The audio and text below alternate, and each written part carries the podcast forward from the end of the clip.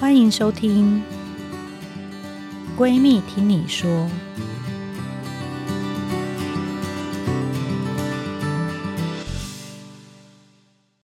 好，欢迎回到《闺蜜听你说》Podcast 节目。这是一个长期关注女性心理健康的健康频道。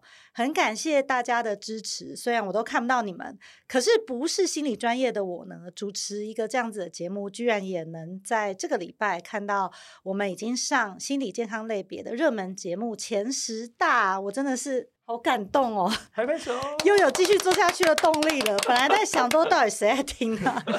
可是最近都有陆陆续续哦，居然有人从国外寄简讯给我说，他在加拿大做的很挫折，因为那边的医生就是很久都排不到，到一年才做试管，然后他又老了一岁，成功率又下降了。所以真的太感谢大家的收听，也欢迎大家多多转发、留言、分享给五星好评。那今天呢，我们一如往常，就是我们要来聊聊整间外想要跟大家说的心里话。然后很开心，有一对妇产科姐妹花，沈思佑医师，核心医孕生殖中心孕前基因遗传部主任，还有沈思红医师，核心妇产科诊所主治医师。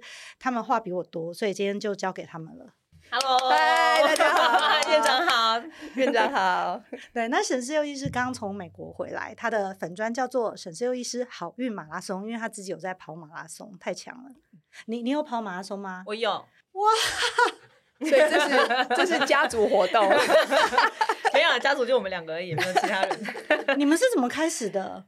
其实是他先，爸爸没有爸爸爸。对，因为爸爸也是医生吗？不是，不是，嗯、但是他非常注重就是运动的培养。对，所以就从小就是周末就是一定要去运动，所以我们家有各种运动器材，什么羽毛球拍、网球拍、棒球手套，然后垒球，没有芭比娃娃，棒球对，没有芭比娃娃。这为什么爸爸会这么热衷于运动？他可能就觉得运动的习惯培养起来，对你一生是有帮助的。事实证明是有的啦，嗯、确实，因为那时候我们连下午礼拜六下午功课写不完，礼拜一要考试，期末考，那还是要逼我们去运动，对就书放着书放着，通通去操场运动，对对对，就是这样。礼、哦、拜六下午就是运动。所以你们是什么？从几岁开始跑马拉松？我以前不跑步的。我大概二十几岁才开始跑，二十三四、二十四才才开始跑步。我我是我爸忠实的粉丝、信仰者、信徒、信徒，对对，他说的话我都奉为圭臬。所以他就是以前就是带我们去爬山运动。其实我老大不情愿，就是会在后面跺脚的那一种，然后很生气，可是还是会走完，因为我爸不会让我们中途停下来或者是折返都不行，反正就是要完成。然后后来就变成一种习惯。变成习惯了之后，我就很喜欢自己去运动。对，那自己觉得很喜欢那个，就是体内很多呃多巴胺啊、endorphin 啊这些高潮的那个，对对对，那种感觉，让你高潮的细胞激素。对，然后又发现运动的好处，就是我从来没有想过我需要减肥这件事情，从来没有。对，因为。我一直都在减肥里面刷过很久。跟大家报告一下，因为沈思佑医师刚从波士顿留学两年回来，所以那个冬天在外面跑步的感觉是怎样？就 freezing。Freezing cold，没有啊，他们还买了一个跑步机在家里啊。对，我们在波士顿只是租房子两年，家徒四壁，但是也买了跑步机在家里，就是为了要跑步。所以你们 两夫妻自己把它扛上楼。所以你们两位现在也是这样对待你们小孩吗？我是，我就。我就 我是这样对待自己，但是小孩的话，我就先让他们去上一些课程，比如说体操课啊、游泳课啊。啊，放假的时候，因为我要值班，所以如果老公自己带他们的时候，他们要怎样，我管不着啦。但是如果我在家的时候，就是 OK，那我们就 maybe 去爬山啊。前两年因为他不在台湾，所以我们就比较少去爬山。我是那个回来，每个周末都会说：“哎，去爬山啊，走吧，我们去爬山啊。”然后带着一群小孩，对对对对，像这个礼拜天，上个礼拜天啊，这个礼拜天就是前几天，我不我值班嘛，不在家，他就在带着我小孩，他们带四个小孩去爬山，去爬象山，对，哇，对对对，所以你有参加波士顿马吗？我的，你知道波马非常难进，就是 就是他需要有门槛太高了，对，他门槛很高。但我有去看波马，两年我都去站在前面看那个第一个跑回来的那个那个黑人，这样子。嗯，真的很棒哎。所以当你我觉得这样不错，因为你鼓励病人要运动，你自己很有说服力。然后我鼓励病人要运动，病人就说：“那你有运动吗？” 可是现在又不是我要做试管，现在是你要做试管，这样也是很有道理啊。是这样，我是像我不喜欢一直告诉别人说你要去运动。嗯，对，就像拿我老公做例子好，他就是一个嗯沙发 potato。真的是超级 potato，所以你的胃教没有这个，我们要地中海饮食，然后运动，要睡眠充足。我会说，但是我会就是就是我就会给大家看，我就是有在运动这样子。哦、对对对，我希望用我自己每每次只要有休息的时间，但你自己也没有试，你自己试管没有成功。等一下我们会跟大家 update 这一段，对。对，大家就不会觉得很遗憾，因为沈思佑医师自己什么都做足了，但他的试管真的很悲惨。对，那可以讲一下，就是你爸爸爸帮你们取名字的典故吗？因为很多核心的医师都说，为什么你们不叫左左右右？为什么是右右红红？对，思佑这个真的是。就是他就乱说，就说他在想第三个名第三个字吧，就是沈，但就是姓跟他一样，思第二个字，然后我就在旁边有，所以他就说那你就叫沈思佑好了，这样子。他是唬烂的，最好那时候会用。没有他，其实应该是我是老大，所以他希望我可以保佑接下来的弟弟妹妹，哦、不管是谁，嗯、所以我就是有了这伟大任务要保佑沈思宝。沈贝宝，沈贝宝，对，应该要叫沈贝宝。没那红嘞，红的话呢？啊，他说，因为要把这个。被保护了之后啊，被护佑了之后，然后你又获得一个圆满的人生，你要把它发扬宏大、宏远的传播。但沈思宏真的太像男生，非常就是男生，就是男生，就跟我们院长 这样的很多、啊、很多啊，都是男生啊，就是男生的名字。但他也是希望取一个比较中性，甚至比较男性化的名字，因为他希望我们是一个比较独立的女生。有有感觉，有感觉，嗯、就是没有玩芭比娃娃。是，那我们要先请沈思佑医师讲一下他在美国的特别的感想，有没有什么好玩的事情？印象最深刻的，我觉得啊，因为是带小孩出国，所以就跟以前出国那种感觉差很多。就是美国对于小孩的友善程度，还有包容的那个程度，真的是非常的大。比如说，你小孩做了什么？哦，真的，我小孩做了 什么？小孩需要非常容易需要被包容。不是不是，他们他们就是呃，先说一个例子，就是我从我我们都会每个礼拜就去图书馆借书回来看。然后我有一天，我儿子竟然就拿着彩色笔就在图书馆的书上面画画。然后我就有跟他说，这是公共的东西，你不可以就是随便画画。然后后来他就有跟我说，哎，我画了画这样子。然后我就说，好，那你要。去跟图书馆的图书馆员说，你做的这件事情，看他要怎么处理。如果你要赔钱的话，那你就要从你，因为他有在 collect 一些一些 rewards，然后他就从要 collect 那些 heart 里面去扣，就是一个 heart 是一点二块美金，这样看多少的 多少钱，还要扣多少。做家事换对对对对。然后呢，他就跟我去图书馆，然后排队排队，然后到图书馆员面前，然后那小姐就问他说：“你有什么事情？”这样子，然后。他就自己跟他讲，我说你要自己跟他解释，我不会帮你说。然后他就说我不小心画了画在图书馆的书上面。然后那小姐很有耐心，她就说好，那我们来看看你翻给我看是哪一页。然后就开始翻，翻到了，她说啊，你真的画的蛮多的耶。他应该很，你要把它买下来吧。但是呢，那个小姐也就是一直面带微笑，然后还跟我儿子说。OK，这件事情的确不是是不好的。图书馆的东西是共家的，这样你会破坏到下一个阅读的权利。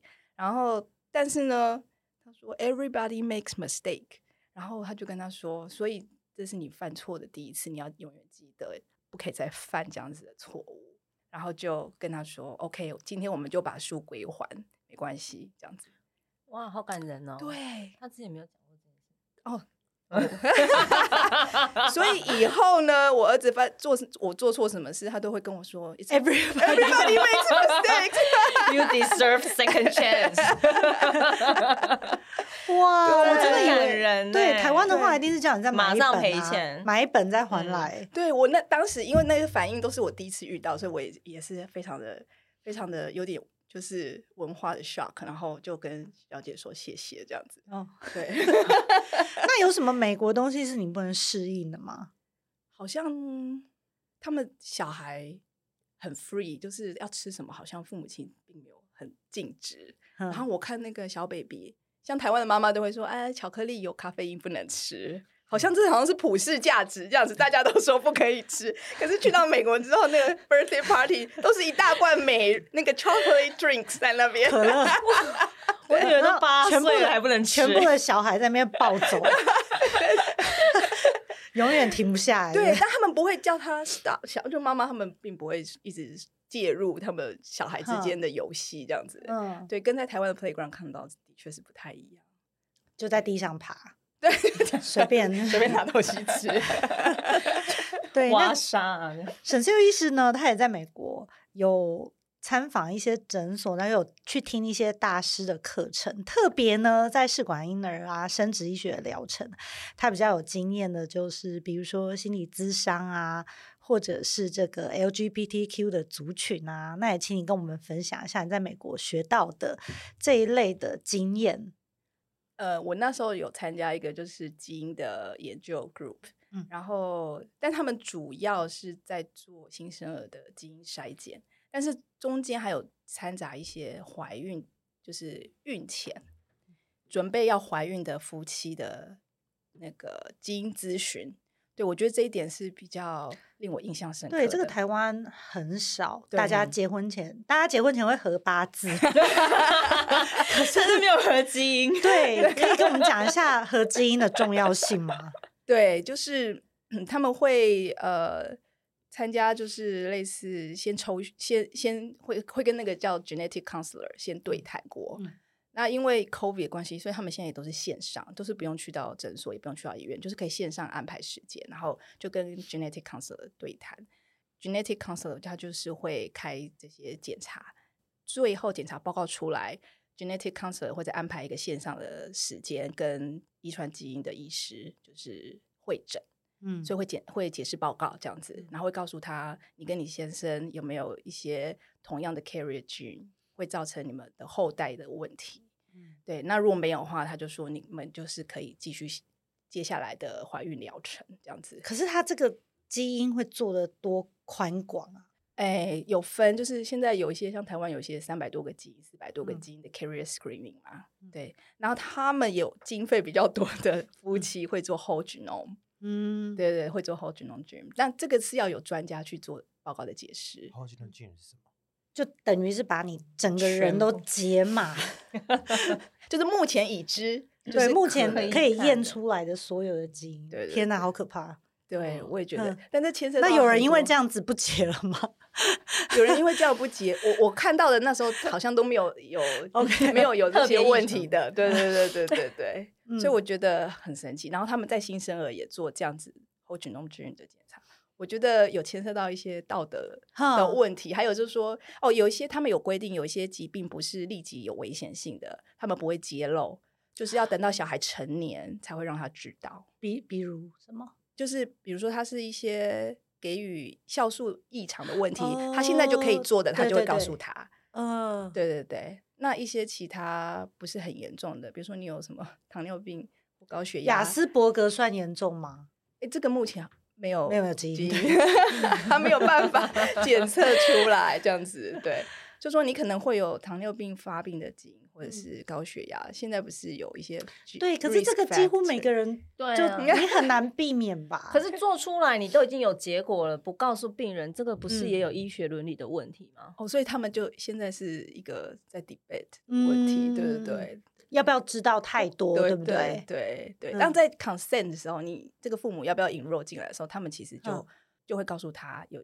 就算我知道有一些哦问题，我不会，就是我们不会告诉，因为这样已经有点像那种科幻片的感觉，是一个很定制跟优生的概念。对，嗯，对，这是这是我们现在目前在台湾没有看过的，对，在美国有看到的比较有趣的这样子。哦，那你可以讲一下说，哎，因为之前沈寿医师也有讲到。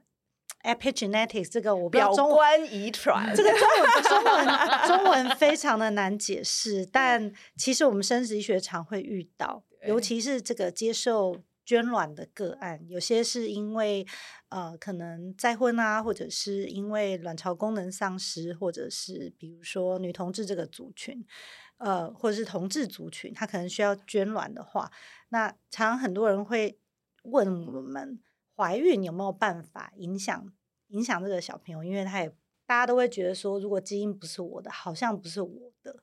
有有有，这个啊，就是因为接触了这些基因，然后看了蛮多的这方面的研究。然后 AP Genetics 就是 AP 加 genetics，那 AP 解字首就是在什么之上嘛，嗯，所以它就是在这个基因之上的一种一种基因遗传，它在。所谓的 epigenetic 就是在不改变原本 DNA 序列的状况之下，然后因为其借由其他细胞的呃 crosstalk 或是其他的影响，甲基化、乙烯化等等的方式，去改变这个基因的表现性，嗯，就让它表现或或不表现对，对对对对，就像开关打开或者是关掉这样子。嗯、然后这个在母体就是 胚胎在妈妈的子宫里就是。非常的明显，就是有一些例子。第二次世界大战，一九四四年的时候的荷兰，然后有一个很有名的一个事件，就是叫做 Hunger Winter。就那时候，因为纳粹就把这些补给食物的通道都阻断，所以这些食物就不能送往送往荷兰。嗯，但是那时候荷兰其实是已经是已开发国家，对，所以那些没有食物吃的很多人那时候是饿死的。但是有一些女性那个时候是怀孕的，然后有可能是刚怀孕，或者是怀孕到末期，然后刚好经历这一两年的，就是饥荒这样子。嗯，然后后来这个饥荒解除了之后呢，荷兰的医学因为就是很发达嘛，所以他们把这些饥荒的那个受害者、受害妈妈，就是生下来的小孩，就一直在追踪，一直追踪到现在几十年了这样子，然后发现。如果早怀孕早期的这些胚胎有受到饥荒的话，就是妈妈很很饿，可能一天都摄取不到五百大卡。比如说，现在我们刻意减肥的，就有些人不是怀孕故意要故意不要重超过五公斤之类。对对对，这这前面对胚胎来说是非常重要的时、嗯、时期。这时候就是表观，就是那些 epigenetics 在。就是在做操控的时候，因为他知道说你现在热量不足，所以他会去改变一些基因的表现。另外呢，因为沈医师在波士顿，波士顿其实是呃很多 LGBTQ 的生殖诊所的地方，所以你有没有在实际上在那边看到什么，然后可以跟我们同志族群分享的？呃，我是上课的时候听到那个同志分享，嗯、然后是都是高知识分子。的同事两个都是律师，然后他们就分享他们找，但是他们是男同志，嗯，对，然后找代孕的过程，找捐卵跟加代孕的过程这样子，嗯、对，听了很感人。就是他们在选代孕的时候，还跑去跟代孕一起住，就是去了解他们真正的生活，然后看看他们生活形态是不是符合他们的生活形态。嗯，对，所以他们后来就是。住了好跟好几个代孕住了之后，才决定要找某个代孕。对，就是非常的非常不一样的那个生殖过程啊。嗯，对对对对对。然后我带我儿子去打足踢足球的时候，然后就跟旁边的妈妈，他们就是很会聊天嘛，就是怎么样都可以跟你聊天。然后那一对美国夫妻，然后就突然问我说：“哎、啊，你儿子几岁啊？然后他女儿几岁啊？”这样子，就那个妈妈问我在做什么啊？然后后来就跟我说。哦，我女儿是捐卵受孕的，嗯，对，他就这样跟我揭露这样子，我就哦，OK，我就很 很镇定，我想到原来这也是他们聊天的话题，所以，对，我之前在美国上课的时候，因为我刚好大肚子，后来第二胎，我也是，我同学就问我说：“你预产期什么时候？”我就说几月几号，他就说：“哎、欸，我跟你差不多。”哎，那我就 想说你 你看起来没有怀孕呢、啊，然后 他也是对他也是跟我说，他子宫有某一些问题，所以他他代孕，但是预产期会跟我一样，哦、对，对他们他们就很大方，对，没错、嗯，连捐卵也是，对，捐卵也是，嗯，然后他就跟我说，因为他带有某种就是呃肌肉萎缩的罕见疾病基因，嗯，他不想要把这个这个基因传给他的下一代。所以他也没有想很多，他说我跟我先生讨论之后，我们就决定用捐卵，他就这样跟我说。对，所以其实目前比较成熟的，因为现在越来越多人需要捐卵，或者是比如说 LGBTQ 族群，那在美国的话，其实他们是有一个规定的，然后制式的流程，就是大家必须要做一些心理咨商，告诉你说你以后做。爸妈的时候会面临到的问题，还有你该不该跟小孩揭露，什么时候适合揭露？对，但我、嗯、我是很希望有一天我们可以把这件事情就带回台湾，对，可以让它比较台面化啊或是制度化一点。没错，对，所以但是美国现在至今也不是有很多州可以啦，对对，大概只有少数几个州是可以同婚合法，还有同婚可以做人工生殖的。对，没错，嗯嗯。对，我是。那你有没有看你小朋友？因为有一次我也是跑去参观一个呃美国的学校，那他们在这个图书馆就是有专门的 LGBTQ 的柜子，对，所以他从很小就让小朋友知道就这些性倾向啊等等，还有性教育等等。那时候我有稍微翻一下，我就哇，这好酷哦！但是我不知道这个有没有办法在台湾落实。对他们好多绘本哦，什么都是 two mothers, 嗯、two fathers 这样子，好酷哦。对，没错，学校也是啊，都同学就有两个妈妈，然后小孩也会直接就跟那个同学说：“哦、oh,，I have two mothers。”这样子。嗯嗯。所以你去开家长会，就是我们去带小孩的时候就会看到，嗯、那小孩自己会说：“I have two mothers。嗯”就是他们不会觉得怎么样，这样子。嗯嗯嗯。对 对。那哎、欸，你好像也有在美国上了一些心理咨商大师开的课。我们都是线上，对，线上上，上，可以跟我们分享一下吗？他们就比较直接，就是哦，我有问一些就是做试管的朋友，那他们在诊所其实目前好像是没有说一定要做心理咨询，嗯，才可以进试管疗程这样子。一般的试管对似乎不用，是比如说你接受捐卵，对，对对对对，嗯，用捐卵的可能会需要，或者是你反复。植入失败了，或流产很多次，嗯，那医生会说你要不要 refer 去，就是我们的心理治疗这样子。那他们诊所就是会有直接可以 refer 的心理治疗这样子。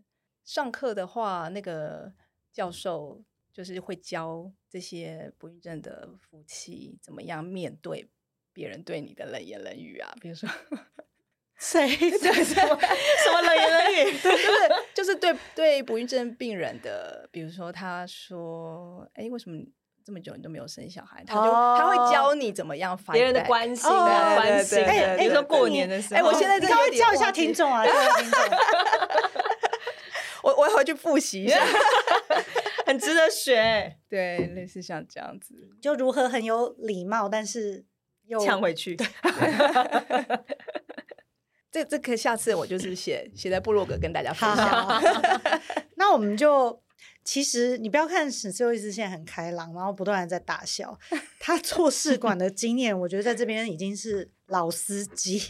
你可以讲一下，因为我有点忘记，实在太多次了。你自己是做了几次取卵，几次植入？我做三次取卵，然后做了八次植入。